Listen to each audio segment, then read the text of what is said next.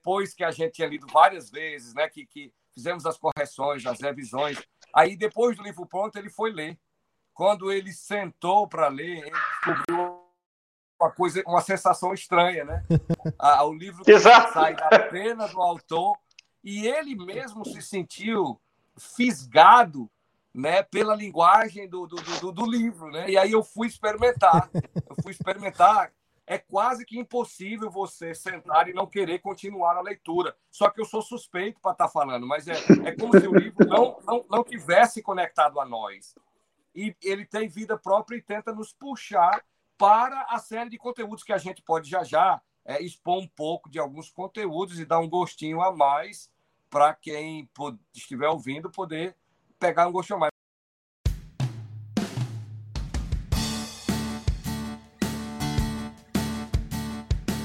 Está começando o programa Papo de Cristão.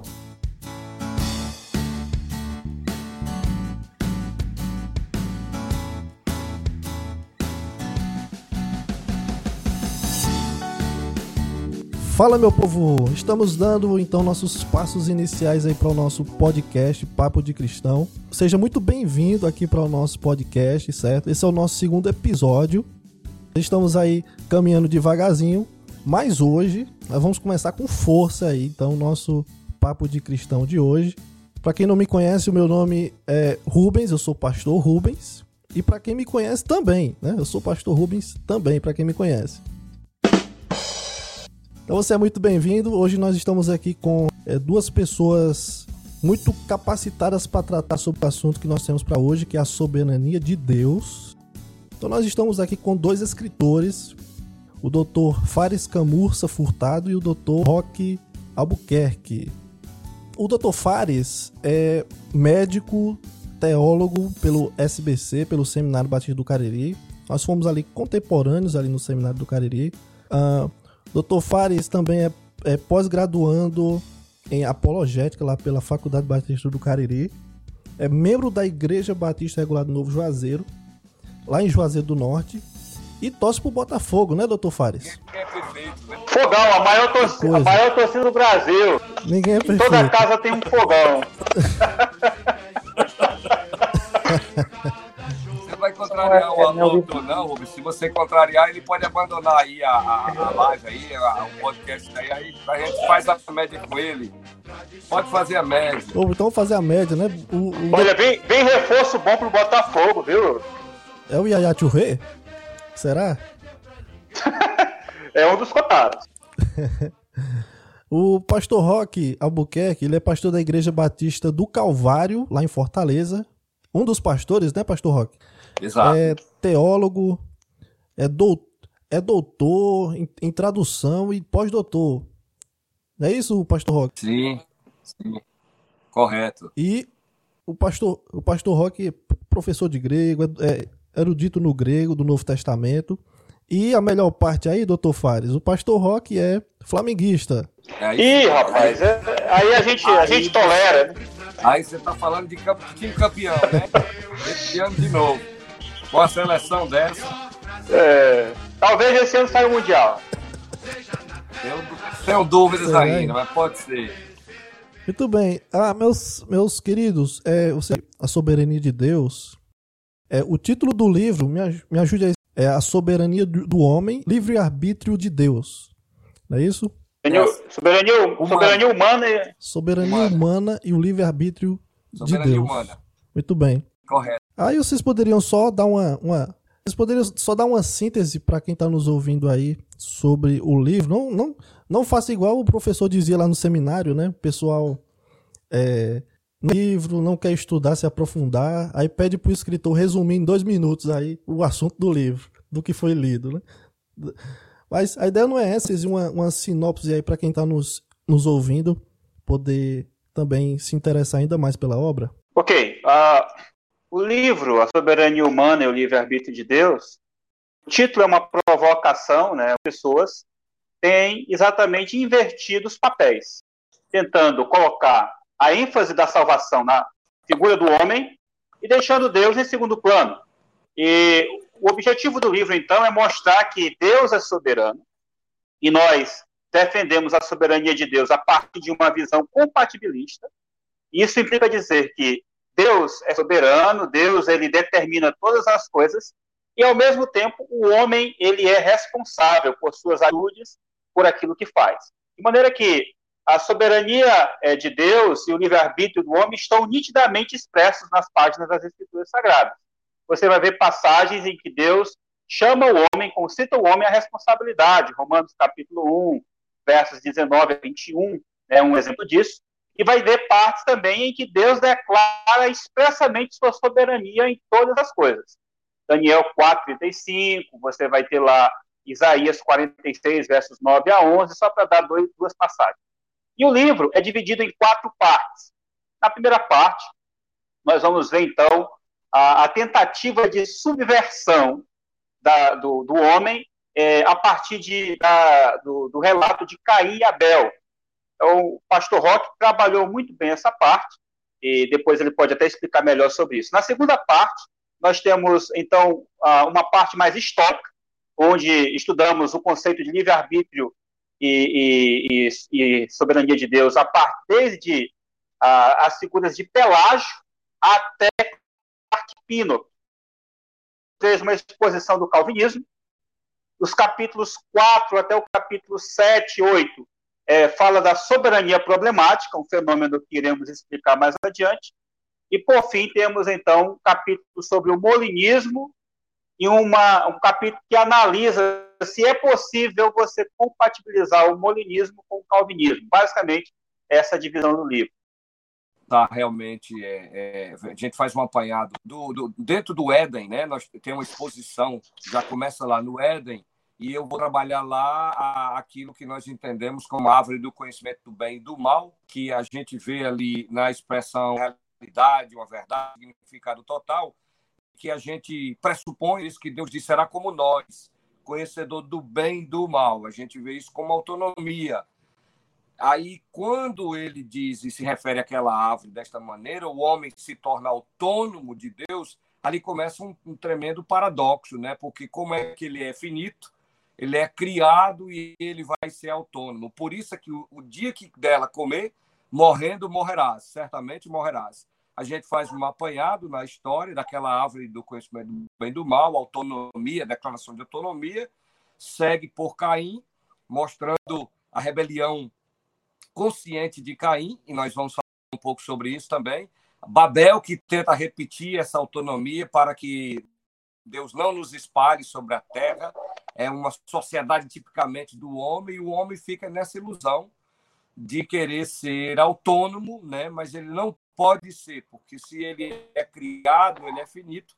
Portanto, a serpente enganou bem enganado a raça humana, representados ali, é representado ali por Adão e Eva. A serpente enganou e disse que eles poderiam suplantar um estado que lhes foi atribuído, e neste caso foi engano, e essa luta do homem de sempre assumir o trono da vida dele é uma, é uma coisa ilusória. Isso a expressão, então, livre-arbítrio de Deus, né, é, no sentido de que Deus é o único que realmente possui a liberdade para agir conforme a sua natureza e exercer o seu desígnio de maneira cabal, sem tirar nenhuma vírgula.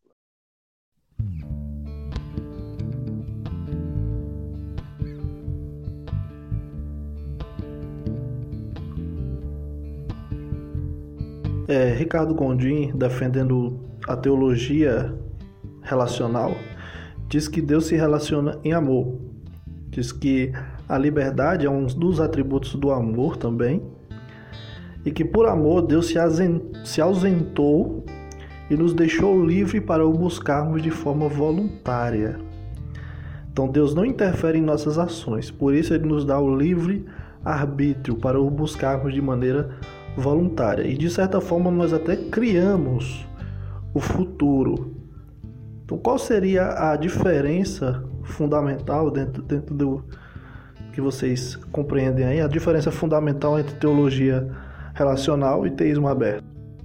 Eu creio que a, a distinção é apenas no foco e nas categorias que eles querem dar. Por exemplo, teísmo aberto tem a ver com os atributos de Deus. e os atributos, basicamente o atributo de ciência, de conhecimento. Então Deus, ele tenta limitar o seu conhecimento do futuro, tenta, não, ele limita o conhecimento que ele possui das coisas futuras para que o homem possa agir livremente. Então o foco da expressão teísmo aberto está no conhecimento de Deus. E a teologia aberta, e respeitando esta relação entre homem e Deus, uh, Deus ele, ele também se limita no seu conhecimento do futuro. Então, um foca na relação amorosa o outro foca na limitação. Mas no final das contas, são duas vias e duas mãos que se limita, não conhece o futuro plenamente, para que o homem possa ter a, a, sua, a sua liberdade garantida. No entanto, isso é que se o arminianismo for tomado em suas últimas consequências, que é o que o Clark Pinot fez, ele, ele era calvinista, virou arminiano e por fim virou teísta aberto. Ou seja, ele exatamente exerceu a via de tirar Deus do trono e assentou o homem no trono. Ele fez a via completa.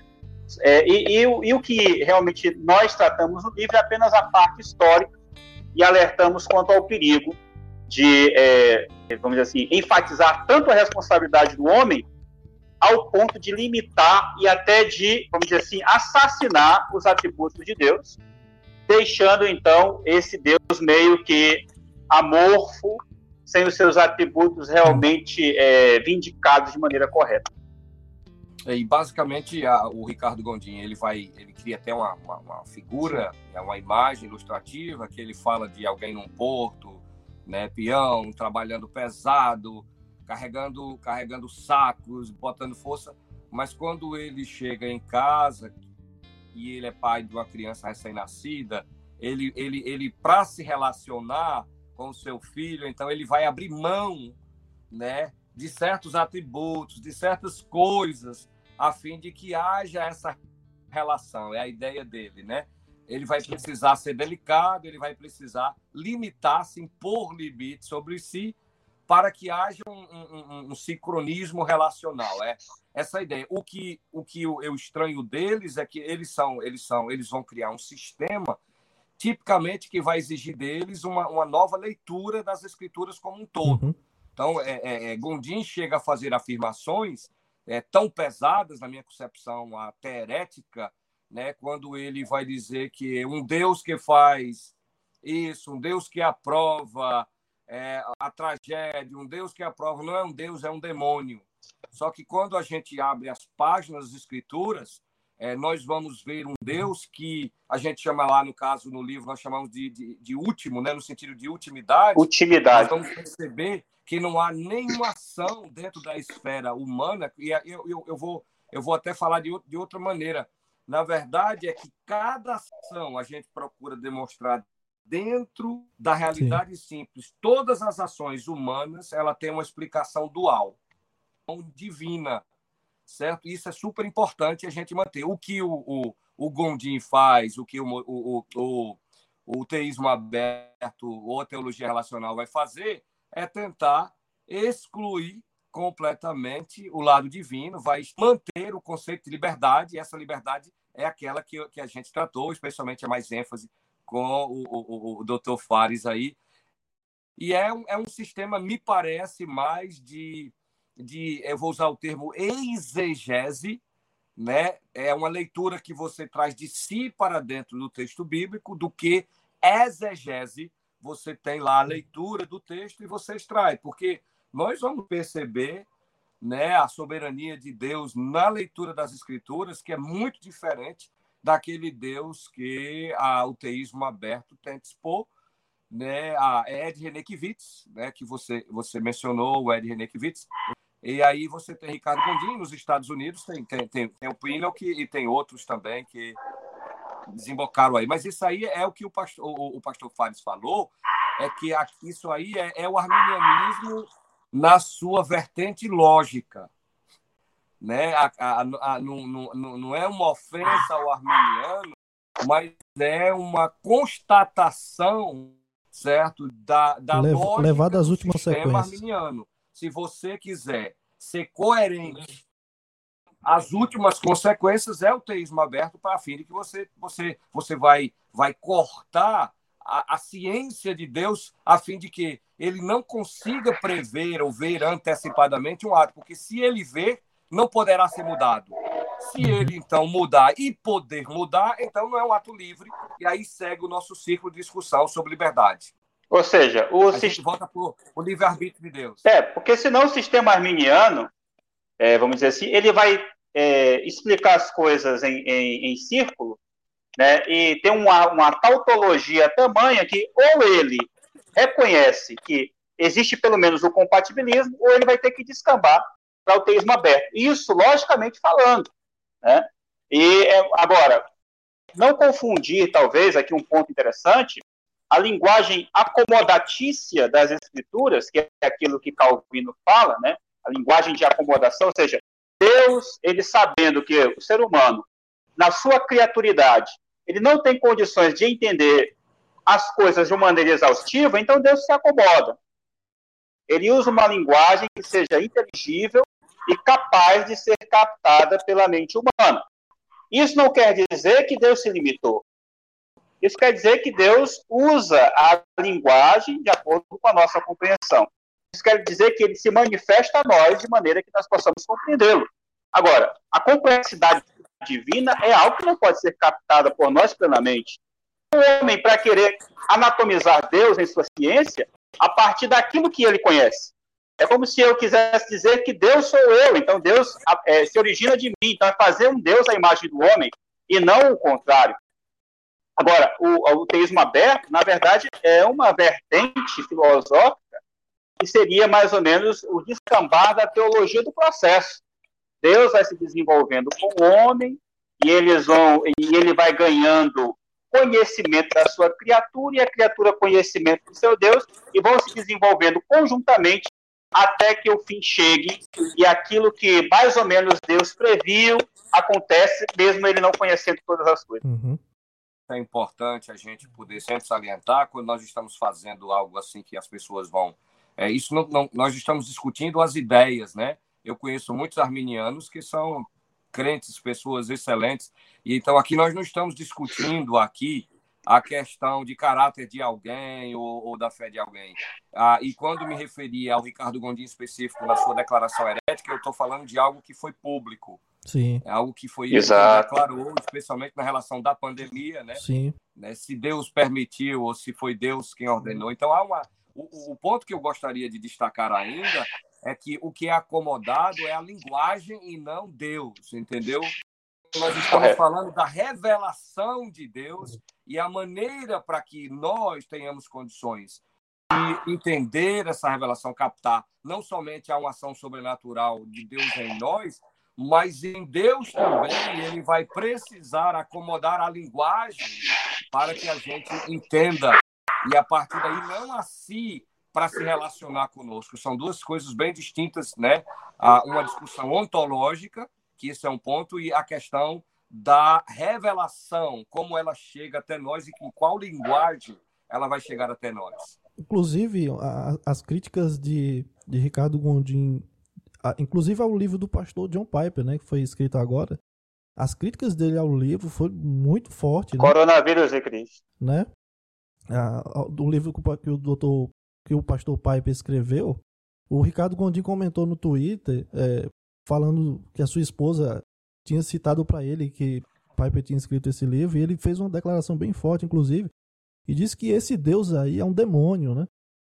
Aquilo que o, que o pastor citou aí agora há pouco. É, o, o, o, o, que o, o que o Gondim vai, vai argumentar, o que ele vai falar, é, é, é realmente uma, uma, uma abordagem filosófica dele, mas muito, mas muito mesmo incompatível com aquilo que nós vemos e encontramos nas escrituras. Então, eles vão precisar fazer uma releitura, tipicamente pós-estruturalista, né? Tipicamente, eles vão ter que, que, que, que fazer uma releitura do texto, e são várias releituras, na qual você vai perceber que eles, não podendo resolver ou mesmo é, manter aquilo que nós chamamos de responsabilidade humana, eles querem botar somente a responsabilidade humana, e para que isso aconteça tem que eliminar Deus, nós sustentamos duas coisas no livro e, e, e que segue bem claro lá no livro que Deus é absolutamente soberano, mas a sua soberania nunca, nunca funciona de uma forma que a responsabilidade humana ela é bloqueada, minimizada ou marginalizada. Nós nunca vamos defender né, algo contrário uhum. àquilo que a gente encontra nas escrituras. E os seres humanos, nós defendemos no livro, são criaturas é, moralmente responsáveis, de forma significante. Eles escolhem, eles se rebelam, eles obedecem, eles creem, eles desafiam, decidem, assim por diante. Mas todas essas características, é, a, gente, a gente trata sobre isso aí, nunca vai funcionar de forma a fazer Deus né, um, um ser absolutamente contingente. É, lá no livro, a gente introduz o conceito da ultimidade de Deus, né, que a gente chamou de o ponto crucial, que a atividade de Deus é tão soberana, tão detalhada, que nada pode ocorrer no mundo do homem sem, pelo menos, a sua permissão. E, por outro lado, se ele se colocar contra qualquer ação, qualquer curso humano, então esse curso não vai poder se desenrolar. Isso não é uma linguagem nossa, preferencial de um sistema. É, é, simplesmente uma detectação do conceito revelado nas Escrituras. Eu vejo e nós vimos o homem responsável e nós vemos um Deus soberano. Mesmo que a gente não consiga explicar, o que nós não podemos fazer é ou eu tiro um ou eu tiro o outro. O que nós propusemos é nós precisamos entender, mas manter ambos. E aí a gente tem que definir ah, o conceito daquilo que se chama de liberdade. A gente, ironicamente, vai, vai, vai mostrar que somente Deus tem a liberdade que a, a, o, o teísta, o molinista, quer atribuir ao homem. Aí a gente inverte de propósito e a coroa é, é rasgada, é mostrado, a máscara do homem cai. E, e o livro, Rubens, é, Pastor Rubens, é, é um livro assim que, que começa né, com a, uma orientação de uma pesquisa minha com, com, com o doutor Fares, como meu aluno aí. Ele queria escrever no assunto e, à medida que a gente ia orientando, a ideia veio, mas nós não queríamos fazer um livro é, é, acadêmico demais, que, ficaria, que ficasse com uma linguagem rebuscada, muito técnica, que não pudesse se comunicar com as pessoas comuns, como nós somos. Nós somos pessoas comuns. Mas, às vezes, quando a gente vai escrever, a gente ignora que nós somos pessoas comuns e vamos entrar naquele tipo de mundo né, é, rebuscado, mundo técnico, cheio de jargão. E aí o livro veio bem dividido, porque o livro tem até aplicações pastorais, tem uma perspectiva pastoral, né, soando como sermão, foi isso que a gente fez. Né? É, muito disso que está no livro a gente tentou primeiro transformar em um sermão para comunicar, e aí a gente faz um apanhado, né, bem prático, mas nenhum momento sequer a gente abre mão da profundidade, do rigor da pesquisa. Uhum. Porque a gente temia fazer afirmações que poderiam facilmente serem contestadas, não sendo o propósito de dirigir exclusivamente a academia. Nós tínhamos convicção, é, doutor Fares e eu, que nós podíamos comunicar para o irmão da escola dominical, para o aluno do seminário, do primeiro ao quarto ano, para o aluno do mestrado. E o livro é, assim, uma boa coisa, é, para fechar minha, minha, minha, essa parte aqui que eu estou falando, o livro tem chegado em mãos de gente que já é teólogo renomado, né? Podemos perceber o livro sendo citado aí por teólogos renomados no Brasil. Franklin Ferreira, né? É, o Franklin Ferreira citou, eu recebo, o, o pastor Paz também recebe muitas recomendações, assim, é, é, é comendações, né? não recomendações, comendações, é, é, elogiando o livro. Então, é uma obra que a gente fica feliz. Agora, é óbvio que é um assunto que exige muito mais. Você não vai ser convencido né, numa sentada, num livro, e vai dizer assim, é um livro mágico. Não, mas é um livro uhum. esclarecedor. Essa foi a nossa ideia. Aí o, o pastor é. pode complementar. É, o que eu digo é mais ou menos aquilo que, é, sinteticamente, é, resume o livro, no endosso do Dr. Valbert Veras. Né? Ele, a gente teve a felicidade de ter o endosso dele na quarta capa do livro, e ele diz exatamente o seguinte: Nesta obra, os autores nos presenteiam com uma perspectiva ampla sobre o tema, a partir de uma rara articulação de exegese. Você vai ver exegese muito bem feita. Você quer ver um exemplo de exegese bem feita? E aí, quem realmente trabalhou melhor essa parte foi o Dr. Rock. É o capítulo primeiro. capítulo 1, que vai tratar exatamente de Gênesis capítulo 4. Ali a gente vai ver uma relação da cidade de Deus versus cidade dos homens, aplicada a Gênesis 4. Um trabalho que eu considero primoroso e que mostra essa articulação de exegese com teologia bíblica. Né? A gente vai ver, vai trabalhar teologia bíblica também dentro do conceito de calvinismo, né? com a teologia sistemática, e aí a gente vai trabalhar a teologia sistemática lá no molinismo, né? também na relação do molinismo com o calvinismo, teologia histórica, que é o capítulo 2, que eu já citei, e teologia prática, que é os capítulos 3 até o capítulo 7, minha problemática. É exatamente para mim o ponto culminante do livro, onde nós não vamos resolver o problema do mal, mas vamos lidar com o problema do mal e ver como o homem. Mas quando a situação fica difícil, quando chega o câncer, quando chega o coronavírus, quando chega a dívida, quando chega o problema familiar. E lembrar que o, o Gondim fala do Piper, porque o Piper é compatibilista, né? porque o Piper é calvinista. Se o Gondim lê o nosso livro, talvez eu quero até que o livro chegue nas mãos do Gondim, se Deus permitir. Alguém ele vai talvez dizer aí, que né? o nosso Deus. Alguém vai dizer, ele talvez diga que o nosso Deus é, é, é, é um demônio, né? Ou, ou até o capeta, né? Mas, na verdade, o Deus capeta é esse Deus aí que perde a sua integridade, perde os seus atributos. É um Deus que se diaboliza, né? E, na verdade, o nosso Deus é um Deus soberano, o nosso Deus é o Deus das Escrituras. É. E uma coisa que o livro pode nos ensinar, na minha concepção, é como casar a teologia bíblica à teologia sistemática, porque é, eu juntamos, eu e o, doutor Fares, e ele, com a sua visão sistemática bem aguçada e afinada, conseguimos juntos fazer um casamento e serve como ilustração para as pessoas perceberem como essas teologias elas não competem entre si, elas se complementam. Exato. Porque exato. A, a, a teologia. Que o doutor Carson já fazia, né, doutor Rocha? O doutor Carson casa muito bem sistemática com Bíblia. É, e aí o livro é um exemplo que podem é, utilizar para poder testar a relação de complementaridade entre a bíblica e a sistemática.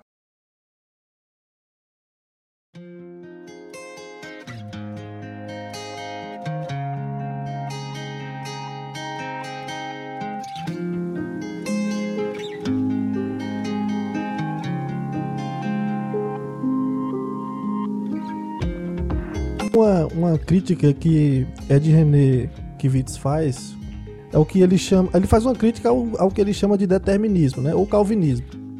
Ele diz que é, é, esse calvinismo, esse determinismo, ele tem uma insensibilidade moral. Acredita que Deus determinou todas as coisas? O problema é seu. Está na Bíblia. Então isso é o que ele chama de insensibilidade moral. Aí ele diz que esse Deus, esse Deus que predestinou todas as coisas, inclusive as coisas ruins, esse Deus é um monstro. É por isso que eu disse que o Ed Renekiewicz, ele acaba flertando com a teologia ou com o teísmo aberto, né? Então, é, é, é, nesse caso básico dele, ele primeiro, ele, o, o Kivitz e outros, eles partem de um pressuposto errôneo no que diz respeito à relação de Deus com a sua criação. Qual é o pressuposto errôneo? Eles estão querendo pressupor uma relação simétrica, simétrica. entre Deus e toda a sua criação. Eles, eles estão dizendo, quer dizer, que Deus só se relaciona do mesmo jeito, do mesmo jeito, do mesmo jeito com todo mundo, da mesma forma. Não é isso que as escrituras dizem. As escrituras apresentam a Deus com a sua criação em uma relação assimétrica. Assimetria quer dizer que não tem aquele mesmíssimo padrão. Ele se relaciona uhum. de forma diferente, certo? E, e as relações de Deus é interessante na linguagem das Escrituras, você vai ver que Deus jamais se relaciona pessoalmente com aquilo que é mal. Nunca você vai encontrar, por exemplo, você vai encontrar no diálogo com Jó. Vamos usar alguns exemplos porque as pessoas entendem quando a gente a gente usa alguns exemplos. Na, na, na, em Jó capítulo 1, por exemplo, nós temos é, Deus abre um diálogo com, com, com, com Satanás, né? é um diálogo lá que a gente, é, naquela, naquela cobertura daquela linguagem poética, somos tragados para o céu ou para um lugar onde Deus é quem chama e diz: Ei, vem cá, é, você entrou para roubar a loja de joias, mas você deixou o diamante principal lá na prateleira do fundo, usando a ilustração até do John Pipe, você deixou lá, você não está vendo meu servo Jó? Então, que ele diz, olha, como é que, que, que Jó não vai te adorar? Então, Jó está de olho para aquilo que adorar. Aí Deus autoriza Satanás, vai lá e, e, e, e atinge, retira o que ele tem. Primeiro, você vai ver que tem vento, aí tem os caldeus que passam por aquela região, aí Aí você vai ver uma série de tragédias eh, que são humanas, tragédias naturais e fazendo. Se dois, você teria uma deficiência de entendimento sobre o que foi que causou tudo aquilo ali. Mas quando você chega lá, você sabe uma coisa. Primeiro, é que a causa primária é, é claramente visível, é Deus quem vai dar é, é a, a, a, a, questão de causa, é, causa primária e causa secundária. Então, você vai ver que nessa relação de compatibilidade, para eu, eu, corrigir a linguagem aqui, é, você vai perceber que Satanás sai da presença dele, você vê fenômenos da natureza, você vê fenômenos humanos. Quando volta a ação, você pergunta no final das contas, a Jó, pergunte a Jó, quem foi que fez isso com você? Observe a resposta de Jó. Ele diz: Foi Deus. Foi Satanás, foi os caldeus, foi o vento, foi o fenômeno da natureza.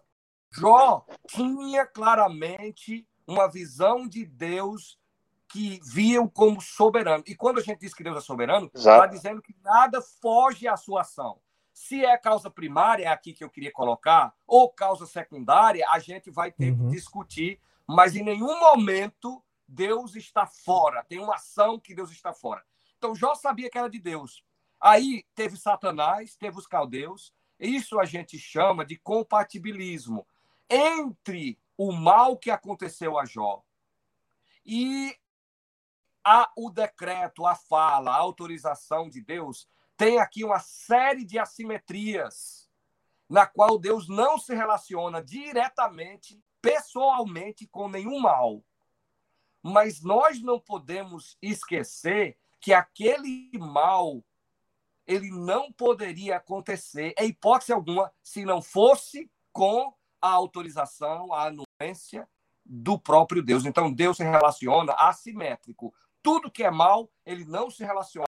Eles dizem, se Deus é isso, ele é o demônio, eles pressupõem uma relação de Deus monolítica, simétrica, e isso não é o que aparece nas Escrituras. É estranho as Escrituras isso. E o, e o pastor Fares pode, pode pegar e complementar. Quando o, o doutor é, Carson escreveu a sua tese de doutorado, eu acho que a grande contribuição que ele trouxe para a teologia foi exatamente esse conceito de assimetria, que já havia sido desenvolvido por outros teólogos, mas ele aplica com maestria no, no Evangelho de João. E, e, e, nessa obra, então, a soberania de Deus e a responsabilidade do homem, ele demonstra não só em João, mas ele vem para Jó também. Nós, no nosso livro, nós é, é, fazemos essa análise em Jó, nós fazemos essa análise em, em, em Gênesis capítulo 45 e capítulo 50, o relato de José. Nós fazemos essa análise do Salmo 88, né? Nós fazemos essa análise em Lamentações, Lamentações capítulo 3, Lamentações capítulo 5, Lamentações capítulo 1. E vemos exatamente isso. O, o Ricardo Gondim, o Ed René, eles vão ter que responder, por exemplo, Atos capítulo 2, que diz o seguinte, verso 22, Varões israelitas, atender essas palavras. Jesus, o Nazareno, varão aprovado por Deus, diante de vós com milagres, prodígios e sinais, os quais o próprio Deus realizou por intermédio dele entre vós, como vós mesmos sabeis, sendo este, Jesus, entregue pelo determinado desígnio de presciência de Deus. Quem foi que entregou Jesus para a morte? Quem foi que determinou antes da fundação do mundo que Jesus iria morrer? Foi Deus com a sua presciência e com a sua determinação. Mas quem foi que matou? Vós o matastes, crucificando por mão de Eni. Essa é forte. Aqui está a essência do conceito do compatibilismo aplicado a Cristo. Ou seja, Jesus morreu. Quem foi que matou? Foram os fariseus, foram os judeus. Mas quem foi que determinou em última instância essa morte? Foi Deus. Algumas páginas adiante, no capítulo 4, ele, ele coloca a mesma coisa, verso 27. porque verdadeiramente se ajuntaram nessa cidade contra o teu santo servo Jesus, ao qual ungiste. Quem foi que matou Jesus? Herodes, Pôncio Pilatos, os gentios e gente de Israel. Né? O governo judaico, o governo representativo de Roma, os gentios de uma maneira geral e judeus, todos mancomunados para matar Jesus. Mas, por que, que eles fizeram isso? Com qual propósito? Verso 28. Para fazerem tudo o que a tua mão e o teu propósito predeterminaram. Ele pode até tentar negar, mas Deus é quem determina as coisas más, inclusive a morte do seu próprio filho, a maior maldade que já existiu no mundo, predeterminada por Deus. E quem responsabiliza-se por isso são os homens. Como é que eu posso explicar isso? Vá perguntar para Lucas, né? Vá perguntar para Lucas. Ele não dá resposta, a Bíblia não, ela não tenta harmonizar de uma maneira sistemática como res, res, é, resolver esse conflito. Uhum. No entanto, aí está a atenção e nós tentamos, é, de uma certa forma, é, pelo menos dar pistas de como isso se processa com os conceitos de intimidade e o conceito de assimetria.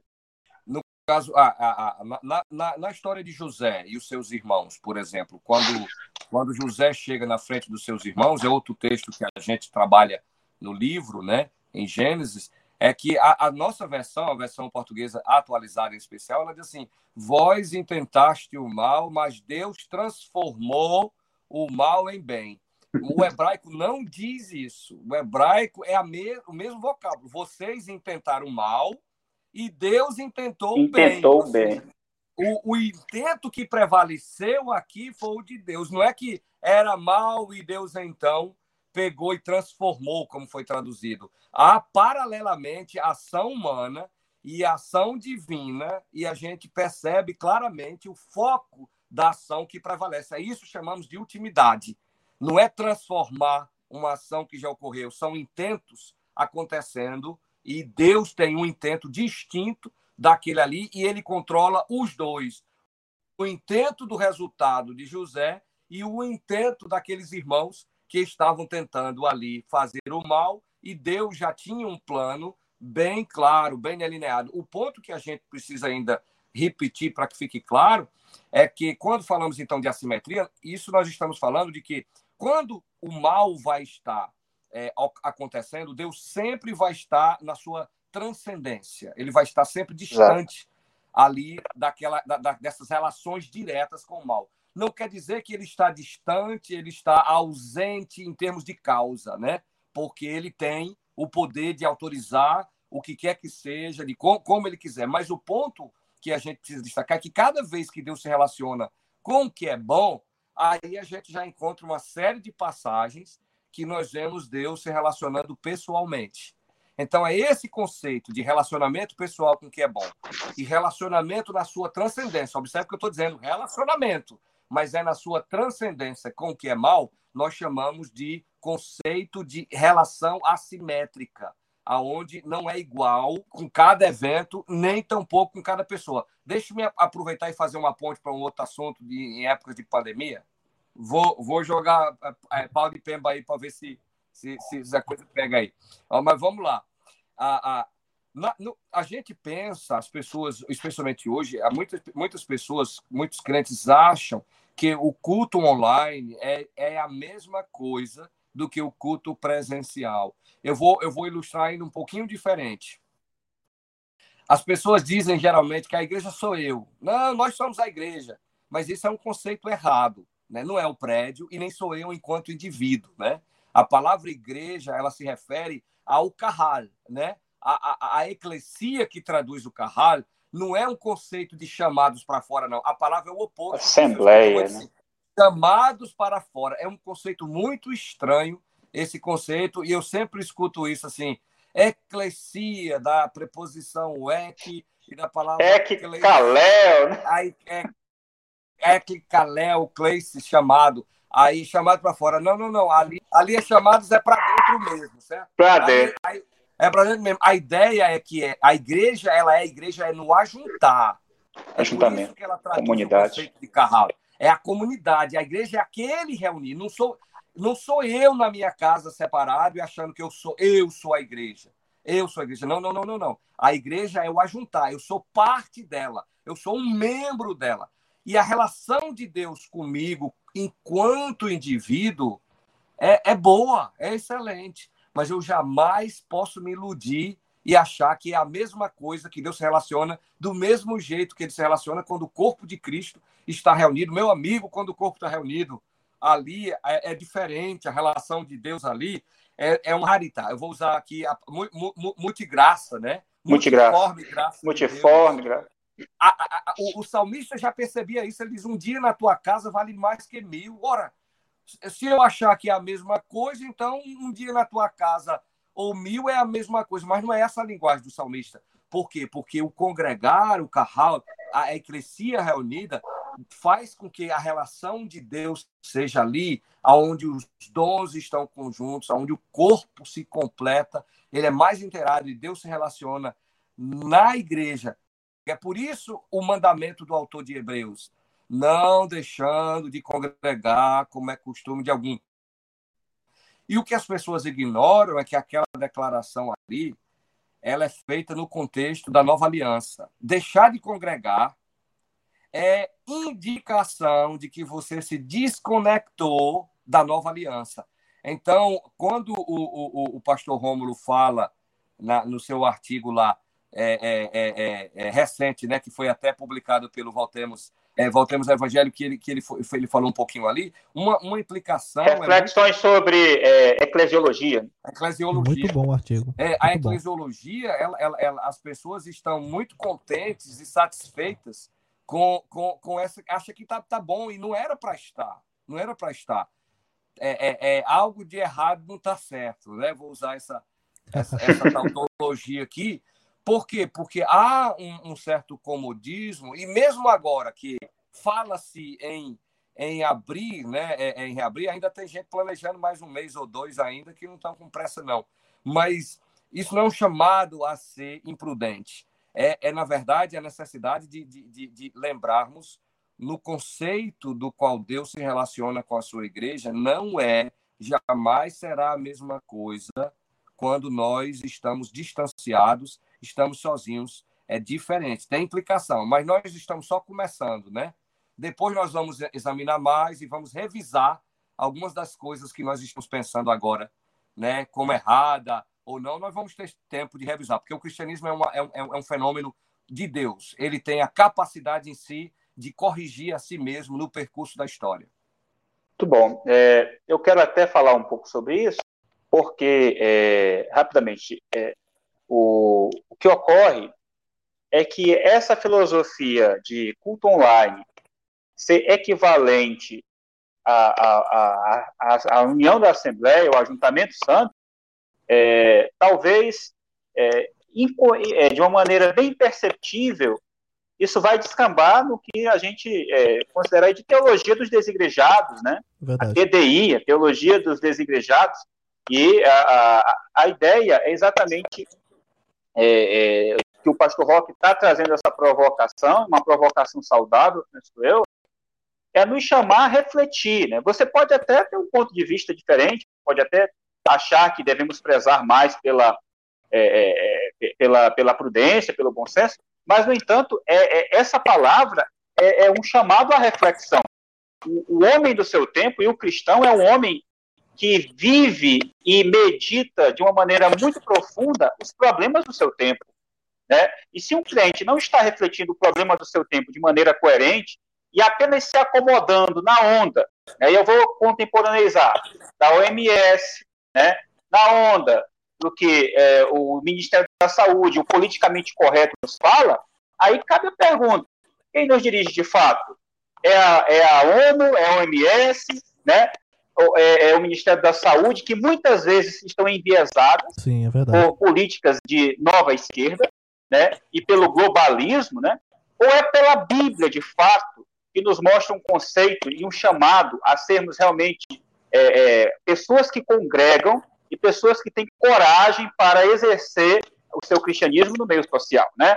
Então, ah, eu vejo isso, tô vendo, eu percebo, por exemplo, os irmãos da Assembleia na minha cidade lutaram para que os cultos voltassem. O prefeito cedeu.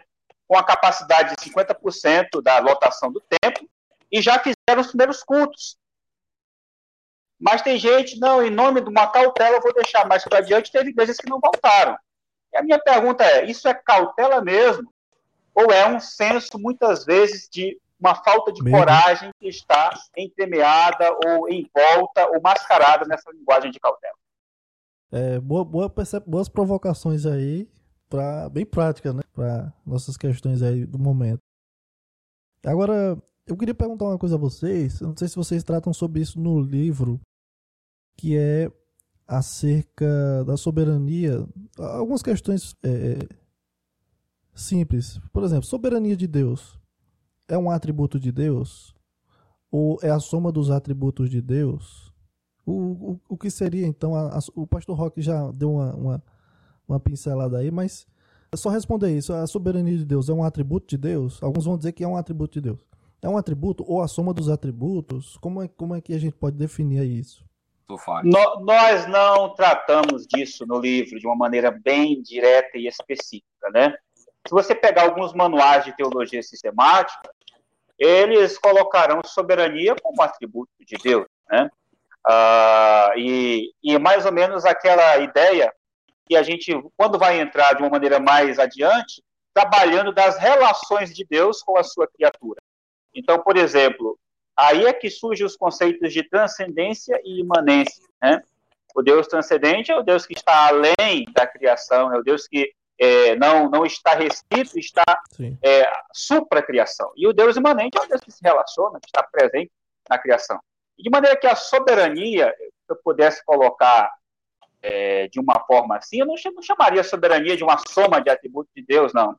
Né? Mas eu diria que a soberania é um aspecto, sim, da, da, do seu poder, né? um aspecto do seu poder manifesto da criação. Então, uhum. eu não teria problemas em dizer que soberania de Deus, soberania é um atributo divino, né? É uma atribuição dele. E a gente vê isso claramente nas escrituras. Mas nós não tratamos isso diretamente na, no livro. Que nós fazemos é dar um conceito de soberania de Deus, né? Então, se você olhar o conceito de soberania de Deus, né, isso distorce um pouco do que seria classicamente catalogado como atributo de Deus, né? Então, se a gente coloca, vê o livro, nós vamos perceber o seguinte, que essa classificação arbitrária de atributos, atributos de bondade, né, atributos de grandeza, muitas vezes é mais para trazer uma sistematização que agrade aos olhos do leitor. Né? É o Erickson, né? o Erickson faz isso. Mas, ah, se você for olhar na Bíblia, onde é que está essa distinção, atributos de grandeza e de bondade? o atributo comunicável, atributo comunicável. Você vai perceber isso, essa distinção, uma, vamos dizer assim, uma boa intenção é, didática, de fazer com que os seus ouvintes, os seus leitores, possam tentar entender melhor o conceito, mas eu não, eu não colocaria é, de uma maneira categórica. A, acho que a, a definição de soberania está na página 177, se eu não me engano. E enquanto você vai, você vai lá para a página, quando você vai para a página, Ali eu já falo de utilidade na página 133 em diante, a gente já fala sobre utilidade, né? Aí a gente segue a partir dali. Ah, um rei que se senta num trono e a gente chama de soberano é a posição que, exatamente com o doutor Fares, na análise lá da passagem é, de, de Êxodo, especialmente quando Deus vai se revelar a Moisés, aquilo ali é, mu é muito pedagógico para a gente. É, é, é uma passagem interessante que a gente nunca atenta para o que aconteceu. Qual é o contexto ali do 32 32, 33, 34, 36. O bezerro de ouro é feito. Interessante. E Moisés está lá com Deus no Monte Sinai. E Deus diz assim: Chega, Moisés. Eu vou destruir aquele povo e vou então fazer de ti uma grande nação. Ora, se esse Deus viu que o povo cometeu aquilo que cometeu, uma abominação terrível, né? Pagã ali no, no, no do bezerro, e ele é um Deus que a gente conhece que está preso, se tiver preso a condições ou reações do, das ações do ser humano, aquele povo desobedeceu, o que é que ele tem que fazer? Ele tem que destruir. A justiça dele está em xeque. Aí Moisés ora, Moisés ora, não, Senhor, que é isso? Faz isso não. Aí ele muda. Aí vem a segunda coisa. Uma oração de Moisés faz porque um Deus que está irado e diz que vai destruir mudar de ideia. E aí, então, vem o seguinte. Já em seguida ele diz a Moisés: ah, Eu não vou, porque é um risco para esse teu povo de dura serviço. Eu vou mandar um anjo. Eu não vou com vocês. Ele disse: Eu não vou com vocês. Aí Moisés disse: Ah, não, se o senhor não for, não, não mande a gente daqui, não. Não, o que é que vão dizer? Não, não mande, não. Aí ele disse: Tá bom, Moisés, tá bom, Moisés, tá bom. Moisés era tão esperto, não vou usar o termo humano, porque tem um, um, um teor negativo para algumas pessoas, mas para mim não é, é esperto. Moisés saca aqui o seguinte: que Deus é esse? Que ele está totalmente irado em um segundo para destruir um povo que merecia, e em uma oração ele mudou. Ora, se ele tivesse preso, se as suas, suas, suas ações estivessem condicionadas às ações humanas em qualquer setor, se fossem contingentes, ele tinha que fazer exatamente aquilo ali. Eu vou ter que destruir. Mas uma oração mudou. Aí ele diz: Não vou, não. Esse, o anjo vai, eu não vou. Vai, Senhor. Tá bom, Moisés, vai. Aí Moisés, na terceira coisa, diz: O Senhor disse que me conhece pelo nome, que eu achei graça. É, eu queria que o Senhor mostrasse aí a tua glória, me mostre a tua face. Deus nega e diz: Não, não posso mostrar a face. E não dá. Por favor, tá bom, Moisés. Tá bom, Moisés. Tá bom, vou te botar na fenda da rocha e dali eu vou passar. Olha bem, essa passagem ela é repetida muitas vezes no Novo Testamento e geralmente em contexto que está falando de soberania de Deus. Pode observar que Paulo vai citar, ela vai aparecer Romanos. em outros lugares, vai aparecer, vai em outros lugares ela vai aparecer, ela está sempre ligada à soberania de Deus. Quando ele se revela a Moisés, como é que ele começa? Ele vai dizer, ele vai dizer aquela expressãozinha que todo mundo conhece do Hesed dele, né? Que é uma é uma endides, né? Ele diz: terei misericórdia de quem eu quiser ter. Olha, querer é vontade. Então, quando nós falamos de soberania, nós estamos falando da identidade desse Deus. Quem ele é? Vamos definir esse Deus. Então, esse Deus, no lugar que ele ocupa, aquilo que ele é, o lugar que ele ocupa, faz com que a sua vontade ela seja soberana. Esse é o ponto um. Ponto dois, é que essa vontade de Deus na revelação que ele dá a Moisés é absolutamente livre. Qual é a prova? A prova é que ele não precisou. Se aquele povo mudar, eu dou risada quando alguém fala de cura, alguma coisa, e diz assim, né? E pega uma condicional de se crer e diz assim: olha, não, tem o seu lado, tem o seu lado, tem o seu lado, né? O sinergismo, né? O sinergismo. Se esse Deus soberano tem essa vontade e a vontade dele é livre, ele não precisa que o povo se arrependa para responder em um segundo aquilo que ele quis. Não foi o que Moisés tentou, é o que ele quis. Idem para o anjo. Esse Deus é absolutamente, não é só livre, não, ele é absolutamente livre. Eu achei aqui, a página 127, na verdade. Aí, é exatamente por aí. Eu vou, pode, eu vou pode, ler pode aqui. Pegar. Uma honesta avaliação das páginas das Escrituras demonstra um Deus soberano sendo apresentado desde Gênesis até Apocalipse. Ele não está alheio ao mundo e nada foge do seu controle. Reinos são levantados e sofrem derrocada pela intervenção divina. Homens têm suas vontades inclinadas por meio de Deus. Toda a criação, em seu aspecto histórico-geográfico, é regida por Deus. Ele cria, dirige após a queda, exerce seu plano redentivo sentado na morte de Cristo e restaura sua criação, culminando em novos céus e nova terra. Ele decreta e executa e age conforme o seu querer. Não é passivo, mas imprime sua vontade em cada detalhe, centímetro e segundo da criação e no mais íntimo de cada consciência. Dez linhas, dez linhas essa definição.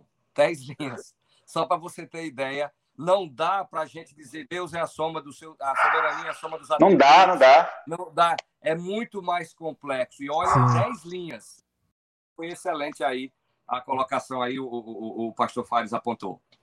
A figura do trono, que é a figura da soberania, é a figura que é, perpassa todo o livro. Então, no começo tem o trono reivindicado, né? Quando Caim quer sentar no trono, não, eu é que sou Deus, eu é que vou fazer-me Deus. E, e, Deus vai mostrar para Caim qual é o lugar dele, o lugar de pó, o lugar de criatura. Ah, quando nós temos, então, mais adiante, temos o, o, o trono vulnerável, ou seja, porque é o trono é, em que o homem se vê. Quem é que está no trono, na verdade? Porque o mal chegou até ele. Né? a gente coloca a figura do trono compartilhado, é o sinergismo, né? A ideia de que tanto Deus quanto o homem tem sua parte aí na salvação. Mas nós defendemos é o trono ocupado exclusivamente por Deus e a nossa ideia compatibilista. Muito bom. Pegou é, um gostinho aí, Rubens? Rapaz, eu tô doido pra ler esse livro já, viu? Eu já tava doido pra ler antes. Aí agora então. eu tô animado, viu? Olhar no olhar o Kindle de, no Kindle depois ali. É. Já tem no Kindle, né? Tem, tem no Kindle. Tem e... assim que... Sim, fala aí, Fares. Não, eu ia dizendo o seguinte, que uh, o Dr. Rock uh, é uma das pessoas assim que mais incentiva novos teólogos a se empolgarem com os estudos, né? E quantas gerações de teólogos não passaram, né, pela sala de aula, pelas mãos do Dr. Rock, e quantos teólogos não é, começaram a despontar e a gostar de escrever e a gostar de pesquisar por conta dos estímulos que ele tem dado, né? E, além disso, de dar o estímulo, é uma pessoa que, vamos dizer assim, se coloca até numa posição de humildade de se colocar à disposição para escrever um livro comigo. Eu me senti extremamente honrado quando ele me convidou, né? E não só de escrever, mas de compartilhar as experiências ao longo da pesquisa, né? De maneira que, quando nós escrevemos o livro, tanto a minha parte quanto a dele foi analisada pela outra parte, né? Então foi um livro realmente a quatro mãos, né? Não foi apenas um uhum. escrevendo e o outro editando. Foi um livro que foi realmente escrito a quatro mãos. E a nossa pesquisa não parou por aí. A gente está é, já deixando aqui um gostinho para um, uma próxima pesquisa, né? Trabalhando aí no conceito Eita. que foi desenvolvido pelo Dr. Rock, né? E eu também estou procurando trabalhar algumas coisas nesse conceito, que é o conceito de fisiologia das lágrimas, né? Em breve, talvez, saia alguma coisa nesse sentido aí, tratando com o problema do mal, tratando com o sofrimento. Eu já vi algo. Teve algum sermão aí dele, né? Nesse, nesse, nessa, nessa é, temática. Para, os, para os seus ouvintes, para os ouvintes da, da, da, do, desse podcast aí, dos irmãos, do, dos amigos, é, a, a, a, fisiologia das lágrimas casa muito bem com, com o Dr. Fares, é um médico, né? Então, a ideia que, quando a ideia chegou, ele é, um, a gente chama em latim a palavra segue, né? É, é, é a gente está pegando o que a gente já tratou alguns pontos aqui, só Exato. que dessa vez nós queremos abordar também, não numa linguagem filosófica, né, é, de, de a astronáutica, para usar uma coisa assim. é, é, a ideia. Mais pastoral, né? É mais pastoral, e a ideia nossa é o seguinte: é, é trazer a lamentação de volta nós vamos tentar falar ao coração de pessoas que, que sofrem e vamos então, por isso o, o texto, é, é, a, a, fisiologia das lágrimas, é, é, o choro atinge o nosso corpo, a ideia, né? A, a bile sendo vomitada. Nós temos um linguajar de sofrimento sendo usado para adoração. Como vivemos numa era positivista, né, de que tudo vai dar certo, repreenda, né, abracadabra, Ocus Foco, em nome de Jesus, está repreendido. Tudo é positivo. A igreja ela se furtou de entender que é possível adorar a Deus com o lamento. São mais de 67 lamentos nas escrituras, mas a gente não gosta muito daqueles lamentos quando eles são fortíssimos e atingem e a pessoa vai ser franca com Deus, conversa dura com Deus mesmo, e a gente diz que é isso, irmão, você está blasfemando contra Deus mas é porque o lamento não é uma conversa de irmão para irmão. É a pessoa que sofre com alguém que pode entender a linguagem dele e transforma a linguagem dura numa maneira de extravasar né, o diálogo. E Deus que recebe, ele tem maturidade para isso. E, tra e, trago também uma, uma espécie até de uh, conselho, né? Se eu posso dar algum. Uh, você falou, Rubens, que a, você falou que a obra, é, veja, o pastor Roque já pregou né, em sermões, alguns livros do Pipe, alguns, né? De uma maneira, vamos dizer assim, mais adequada e colocada em linguagem de livro por editores auxiliares deles. Então, você tem o Justin Taylor, né? Você tem a Wendy Nazel, pessoas que fazem esse tipo de trabalho. E aqui no Brasil, eu creio que muitos pastores poderão suas mensagens, depois pudessem ser melhor trabalhados, e talvez daquelas pregações, quem sabe futuramente não virar livros, né? Melhor editados e trabalhados. Então, muito disso aí eu acho que é muito válido. Então, uh, muitos sermões do pastor Rock foram trazidos para uma linguagem livresca no nosso primeiro livro, que é esse, e no segundo também. Né? Então, eu acho que há muito, muito valor culturalmente. Quem sabe aí já não tem livro e você nem precisará ter tanto trabalho de pesquisar, porque a pesquisa uhum. já está feita. Exato. Boa, Exato. boa dica aí. Inclusive, é, incentivar, né, escrever seus sermões, né? Eu sei que muitos é, fazem o, apenas o esboço, né? Aquele esqueleto para pregar, né? Mas a ideia de escrever realmente assim é animador, né? Inclusive para é, artigos, futuros artigos ou, ou livros, né? É uma boa ideia. Eu fiz um e-book aí, depois, se vocês quiserem dar uma lida lá, baseado no livro de Ruth, algumas meditações lá. É, ficou, ficou legal. Boa. É isso, é isso aí. aí. É isso é importante.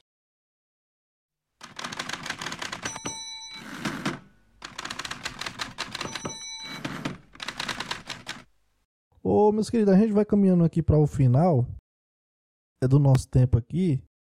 Eu não quero alugar mais é, vocês, já estão ajudando demais aqui. É, a questão é a seguinte: é, Deus, nós, nós acreditamos aqui que Deus está no controle de todas as coisas, que Deus é soberano. Nós acreditamos que Deus tem um plano, que Deus é, tem os seus decretos. Agora a questão é uma pergunta bem simples que é feita aos pastores. É, Deus permite, permitiu o coronavírus ou Deus decretou o coronavírus?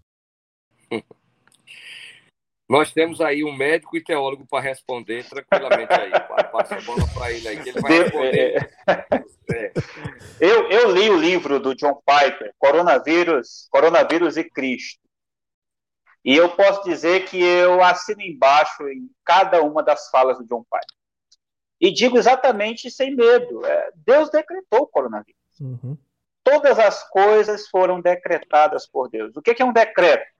é estabelecer e bater o martelo. Isso vai acontecer.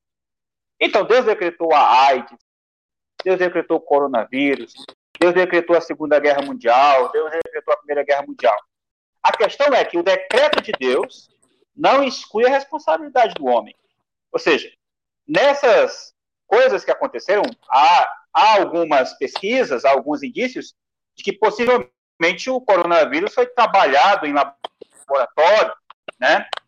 Outros dizem também que, mesmo que não tenha sido trabalhado em, em laboratório, só o fato de não ter sido notificado em tempo viável pela China para a OMS, isso já é uma responsabilidade grande, né? correndo até exatamente um risco é, de é, atentado contra a própria humanidade. Né? Então, ah, você vai ter a responsabilidade de Hitler na Segunda Guerra Mundial, né? você vai ter a responsabilidade de Napoleão nas guerras napoleônicas, de maneira que o fato de Deus ter decretado, assim como a gente exemplificou na morte de Cristo, é, não quer dizer que o homem vai sair isento e ileso. Na verdade, o homem é responsável pelos seus pecados, pelo que ocorre. E como o pastor Roque falou, quando Deus é, permite, se a gente vai usar essa linguagem, vamos usar a linguagem de permite, permite que o coronavírus chegue e mate centenas, dezenas, milhares de pessoas, talvez até milhões, ninguém sabe, mas quando ele permite isso, lembra, é como se ele recolhesse a sua bondade graciosa nesse sentido e permitisse que a morte reinasse e imperasse, que o mal trouxesse, então, o seu intento ali. Mas, no final das contas, em uma linguagem última, o plano de Deus está sendo traçado. O seu decreto, aquilo que ele quer trazer como propósito final, vai ser realmente exercido. Mesmo que muitas pessoas morram, mas ali Deus está fazendo isso. Ele fez isso em Israel, ele fez isso com o Egito, ele matou os nojentes no Egito, ele matou muitos cananeus. E a gente vai se perguntar, ah, então Deus é mau porque ele matou pessoas? Não, muito pelo contrário. Ele é um Deus santo, ele é um Deus justo, ele é um Deus bom, que quando essas coisas ocorrem, é como se ele tivesse privado as pessoas de exercer a sua bondade. E a, o mal ocorrendo ali naquela ocasião, então, coronavírus matando, guerras matando pessoas, uhum. lembra o que o pastor Roque falou, ele não está com a sua imanência agindo, ele não está pessoalmente agindo, ele está retirando a sua presença abençoadora, a sua presença graciosa, para que o mal execute seu intento. Porque se disséssemos que Deus está agindo assim, com a sua pessoa, então teríamos um Deus aí esquizofrênico, um Deus que tem propósitos maus e bons. Então, para não dicotomizar Deus, para não esquizofrenizá-lo, a, a, única forma como podemos, de uma maneira acessível, categorizar a coisa é essa ideia de assimetria. Pastor Roque? E, e, aí, e aí, então, para concluir, é, é, é, basicamente a, a questão é do propósito. Para que o coronavírus? Aí já, é um, já aí você já tem uma resposta que pode ser existencial, você tem uma Exato. resposta que é teológica, você tem resposta escatológica, profética, você tem né? resposta eclesiológica, você vai ver que tem é, não é não, não são perguntas perguntas difíceis e complexas não podem ter resposta simples, né? Tem que ter, as respostas são complexas. Isso é um princípio claro da própria hermenêutica. O, o, o que nós precisamos entender, que o ser humano precisa lembrar, é que a morte, na, quanto mais ela se chega presente, quanto mais ela é visível, mais nós percebemos a, a graça de Deus deixando para nós um lembrete. Roque, Fares, Rubens, vocês são finitos. A morte pode bater na sua porta a qualquer hora. O seu vizinho já foi, o da frente já foi, o de trás já foi. Então você precisa tomar uma decisão existencial mesmo, né? Você precisa se agarrar, né, com esse Deus. E a morte ela tem esse lado que, que, que, é, que é o lado que eu chamo o lado abençoado e bom. E a gente até menciona, né, primeiro capítulo, um pouco no livro no primeiro capítulo a gente menciona, porque, porque imagina só que tragédia para Adão e Eva naquela situação que eles estavam e eles, por exemplo, viverem para sempre. Não vou falar de vida eterna, porque vida eterna tem um teor de qualidade, né? Não é só de, de, de, de, de, de, de, de extensão de tempo. Mas diante da morte, o ser humano ele precisa repensar realmente a sua vida como um todo e aí a, a, a própria salvação e a presença de Deus é uma chance de ser invocado, e todo aquele que invocar o nome do Senhor será salvo. E a morte é uma excelente, uma excelente pedagoga para alertar a raça humana que está caminhando na direção oposta de Deus. Beleza. Então, pastores, é, não sei se vocês conhecem, né? Vitor Azevedo é um pastor contemporâneo aí, jovem, né? Contem é. Pastor aí. E perguntado sobre se Deus estava no controle. Coaching, né? De to... É um teólogo coaching, né? Pastor coach. É, perguntaram para ele se Deus estava no controle de toda a situação. Ele disse que não, porque há crianças com fome, é, miséria, coronavírus, calamidades, ele disse que Deus não está no controle de todas as coisas. Ricardo Gondim também tentando é, acalmar, trazer uma mensagem, trazer uma mensagem mais tá calma. mais para um discípulo de Richard Dawkins, né? Verdade. É, o Ricardo Gondim tentando acalmar as pessoas, tentando trazer uma mensagem mais é, positiva acerca de Deus, né? tentando ajudar Deus. Ele diz: olha, tire, tire a ideia de que Deus pode todas as coisas. Deus não mandou o Covid. Deus não é ruim, né? Deus, Deus não age assim. Então, dentro do que a gente falou aqui, nós acreditamos, né, que Deus está no controle de todas as coisas. E, como o pastor Roque até citou, é, é baseado nessa soberania de, de, de que Deus está no controle de todas as coisas que a gente pode passar por essa situação agora se ele dirige todas as coisas, nós podemos confiar que ele também pode mudar todas as coisas. Dez pastores, com as palavras Verdade. finais aí que eu peço de vocês, por gentileza, para nossos para os nossos ouvintes. Tá bom. Pastor Roque. Tá bom, eu vou come... eu começo aí o Fares. Eu quero é, a editora é a 371, né, que que editou o nosso livro. É, o livro tem Sim, sido realmente, graças a Deus, um sucesso. Está na Amazon, né? Está em outras livrarias e a, a 371 também.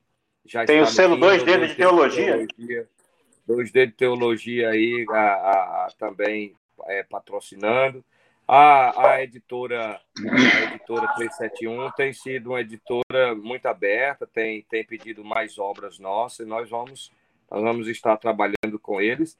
E eu quero agradecer o pastor Rubens, mandar um abraço aí para a sua igreja, para os seus ouvintes aí do podcast. Foi um prazer, uma sexta-feira, depois de uma semana, eu e eu, eu, eu, eu, e o doutor Fares aí encerramos o expediente há pouco, mas é assim mesmo, né? Mas foi um prazer. A gente é, recebeu aí o bate-papo. É sempre bom ver meus amigos aí, né?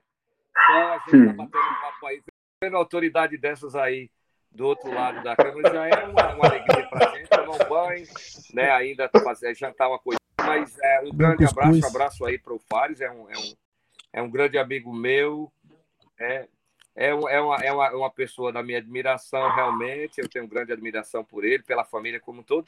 E Rubão, aí a gente, a gente de vez em quando tá ligado aí nas músicas, nas sessões de Olha músicas aí. aí. no Face, você vê lá curtida lá. Sim, ali sim. sou eu e a Adriana ali acompanhando quando a gente escuta. O maior, o maior violonista batista regular Oxe, no momento. Cadê, cadê o violonista? Grande abraço a vocês. Valeu, pastor. Agradecer também o pastor Rubens pela oportunidade. É, dizer também da admiração que eu tenho por ele e desejar que Deus abençoe o seu ministério aí em Campina Grande. Amém. Ah, também ao Dr. Rock agradecer o privilégio é, de ter escrito esse livro comigo, é, de eu ter escrito o livro com ele, melhor dizendo, o privilégio é meu. E, e, na verdade, o privilégio de ser amigo, aluno, né? Fui pastoreado por ele, tenho nele um conselheiro, um amigo, um irmão em Cristo, e certamente uma pessoa é, da minha mais autoestima, eu tenho muita admiração pelo Dr. Rock, e agradeço aí os ensinamentos que ele tem me dado. E quero dizer que o livro é, realmente foi assim uma coisa assim muito significativa para mim, ah, tanto na parte da teologia quanto na parte mesmo de uma realização pessoal. E eu agradeço ao Iago Martins, ao João Guilherme da editora 371, Iago Martins da Teologia, por nos proporcionar a publicação dessa obra. É, agradecer aos leitores que têm interagido, têm dado aí feedbacks, né, mostrando realmente que o livro tem chegado a muitas classes, como o pastor Rock disse, pessoa, adolescentes, né, tem gente de 12, 13 anos lendo o livro e gostando, Olha. tem gente é, de EBD que não, nunca estudou em seminário, tem pastores, é, tem, o livro chegou ao Franklin Ferreira, chegou ao Pedro Dutti, né, chegou ao Paulo Schwartz, então, quer dizer, são teólogos é, em ascensão e teólogo já é, bem é, de gabarito, que lido a obra, e nós louvamos a Deus pela repercussão que isso tem tido. Esperamos que as futuras obras também possam continuar abençoando. E se alguém tiver alguma crítica, né, até construtiva, ou até mesmo uma crítica negativa, de tentar mostrar alguma falha na argumentação, nós ficamos também alegres em recebê-las, porque isso pode até contribuir para as nossas futuras pesquisas. É isso aí, garoto. É, você sabe que eu vi um meme é, que os, os, a, o cara comprava um papelão que tinha uns livros atrás desenhados, mas era, era só para fazer as lives, para dizer que o cara lê muito. Né?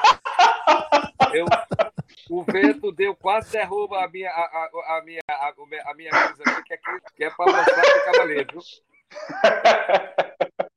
Valeu, Rubens. Um abraço. Valeu, valeu. Rubens, valeu, pastor. Um abraço aí. É, muito obrigado, viu? Deus abençoe cada um de vocês. E tchau, tchau e até o próximo episódio.